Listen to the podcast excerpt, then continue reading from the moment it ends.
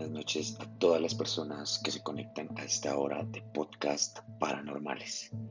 Bueno, después de algunos meses sin subir algún material, vuelvo con una historia que para muchas personas puede ser un poco fantástico, mitológico y para otras puede ser algo muy real, ya que han vivido experiencias que desde lo científico no puede ser eh, explicado.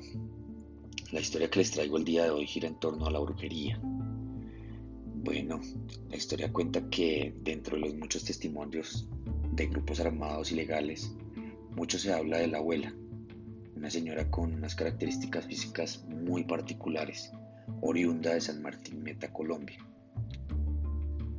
La historia cuenta que integrantes de estos grupos armados la buscaban para que a partir de algunos rituales de brujería los protegiera de sus enemigos. Ustedes saben que estar en el campo librando una batalla, una guerra, es un poco difícil. Ella, a cambio de dinero, los reza y pues este ritual consiste en que tenían que estar algunos días en la casa de ella y después de, rezarlos y azotarlos con hierbas, les daba también algunos bebedizos que solo ella sabía preparar. A partir de ahí los distraía y cuando le daban la espalda les disparaba con una escopeta a quemarropa. Al ver que el cliente no recibía ningún tipo de daño, la mujer comprobaba que el ritual había sido completamente exitoso. Estos mismos miembros, eh, pues obviamente ya retirados de la actividad delincuencial y que desde las cárceles cuentan esta historia, afirman que las personas que están rezadas solo les entran las balas por una sola parte del cuerpo, ya sea en medio de la frente, el ombligo o el talón de Aquiles. Y lo más escabroso de esto es que no logra causarles ningún daño. Ellos hasta el día de hoy no pueden explicar semejante eh, situación o momento que ellos veían cuando sus compañeros estaban heridos.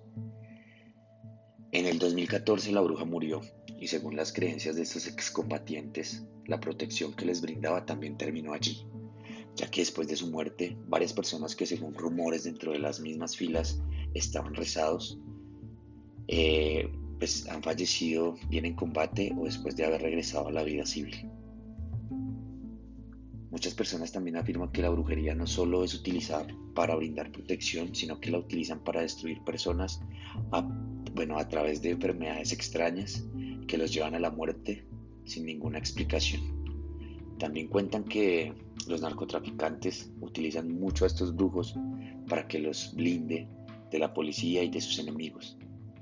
Además, dentro de sus peticiones está pues que sus rutas y su mercancía nunca vayan a estar afectadas. Bueno, esta pequeña historia de brujería y que de pronto algunas personas han vivido algo con respecto a ella, pueden dar fe y testimonio de, lo que les ha pasado. Mito o realidad, solo las personas que han pasado y han vivido este tipo de situaciones pueden dar pues un testimonio de lo que realmente puede ser un ataque de estas personas. Muchas gracias por quedarse hasta el final. Dios les bendiga y que pasen una feliz noche. Música